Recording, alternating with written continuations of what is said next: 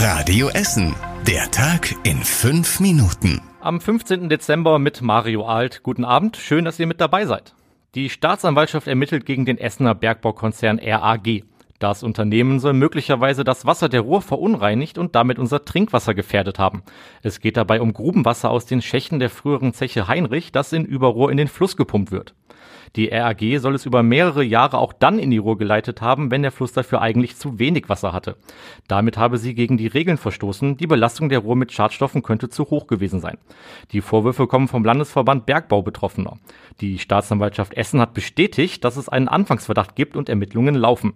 Die Bezirksregierung sagt, dass sie keine Gefahr für das Trinkwasser sieht. Das Grubenwasser aus alten Bergbauschächten ist oft mit Salzen und Chemikalien verunreinigt. Bei uns in Essen könnte es bald eine forensische Klinik für Frauen geben. Das plant der Landschaftsverband Rheinland. Darin ist Platz für ca. 70 Frauen, die eine Straftat begangen haben, aber aufgrund einer psychischen Krankheit schuldunfähig sind. Die Forensik ist an der Barkhovenallee in Heidhausen geplant. Da war früher eine Flüchtlingsunterkunft, mittlerweile steht das Gebäude aber seit Jahren leer. Das Landesfinanzministerium hat das Geld für den Neubau schon freigegeben. Bis der Bau steht, könnte es aber noch dauern. Es war die Aufregung im Aufstiegskampf der Regionalliga West. Ein Böllerwurf im Stadion an der Hafenstraße hat Rot-Weiß Essen im Februar fast den Aufstieg gekostet. Jetzt hat das Amtsgericht Essen einen 29-Jährigen aus Mal schuldig gesprochen. Für den Wurf eines sogenannten Polenböllers auf die Auswechselspieler vom damaligen Aufstiegskonkurrenten Preußen Münster wurde der Mann zu zwei Jahren Gefängnis verurteilt. Sein Verteidiger hatte Freispruch beantragt, der Beschuldigte hat vor Gericht zu den Vorwürfen geschwiegen. Das Gericht war jedoch von seiner Schuld überzeugt. Das Urteil ist jedoch noch nicht rechtskräftig. Beim Möbelhaus Ikea im Westviertel stand man heute vor verschlossenen Türen, denn es wurde gestreikt. Die Gewerkschaft Verdi fordert einen neuen Tarifvertrag für die Beschäftigten. Die Umsätze von Ikea in Deutschland steigen, die Beschäftigten sind aber oft krank und offene Stellen werden nicht wieder besetzt, ist der Vorwurf der Gewerkschaft. Deshalb brauche man mehr Personal, außerdem müssten die Mitarbeiter fit für die digitale Zukunft gemacht werden. Auch Angestellte aus anderen Ikea-Standorten sind heute nach Essen gekommen, um zu protestieren. Schon in den vergangenen Tagen wurde an verschiedenen Ikea-Standorten gestreikt, unter anderem am Montag in Duisburg. Vorm Landgericht in Essen sind vier Männer wegen Drogenhandel verurteilt worden. Die vier sollen beim Verkauf von Kokain und Marihuana im großen Stil mitgeholfen haben. Es gab auch zwei Wohnungen in Essen, in welcher die Drogen gelagert wurden. Alle Verurteilten müssen ins Gefängnis. Die Höchststrafe liegt bei fünf Jahren und neun Monaten Haft. Einer der Verurteilten hat aber schon Revision eingereicht. Die verkauften Drogen hatten einen Wert von fast 1,5 Millionen Euro.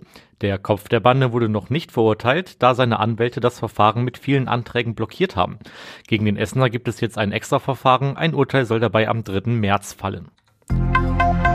Schlechte Nachricht für Pendler zwischen Essen und Oberhausen. Auf der Bahnlinie S3 gibt es noch länger Ausfälle.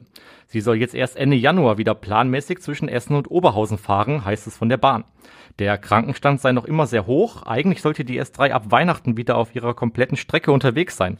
Die S3 fährt seit Ende November nur von Hattingen nach Essen.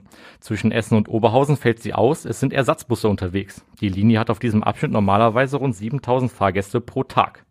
Und das war überregional wichtig. Der Bundestag hat die Gaspreisbremse der Ampelkoalition gebilligt. Die Preisbremse greift dann auch hier bei uns in Essen ab März 2023. Rückwirkend soll sie aber auch für Januar und Februar gelten. Für einen Basisverbrauch gilt dann eine Obergrenze von 12 Cent pro Kilowattstunde. Gedeckt werden allerdings nur 80 Prozent des Vorjahresverbrauchs. Und zum Schluss der Blick aufs Wetter. Heute Abend bleibt es größtenteils trocken, dabei sind noch Temperaturen von 0 Grad in Heidhausen und in der Innenstadt möglich. In der Nacht ist es dann größtenteils bewölkt, vereinzelt kann es auch zu Schneeschauern kommen. Dabei wird es dann sehr kalt bei Temperaturen bis zu minus 4 Grad. Der Deutsche Wetterdienst warnt außerdem vor Glätte. Morgen wird es dann bewölkt bei Temperaturen von maximal 0 Grad.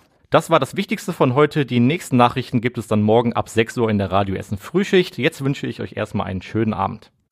Das war der Tag in fünf Minuten. Diesen und alle weiteren Radio Essen Podcasts findet ihr auf radioessen.de und überall da, wo es Podcasts gibt.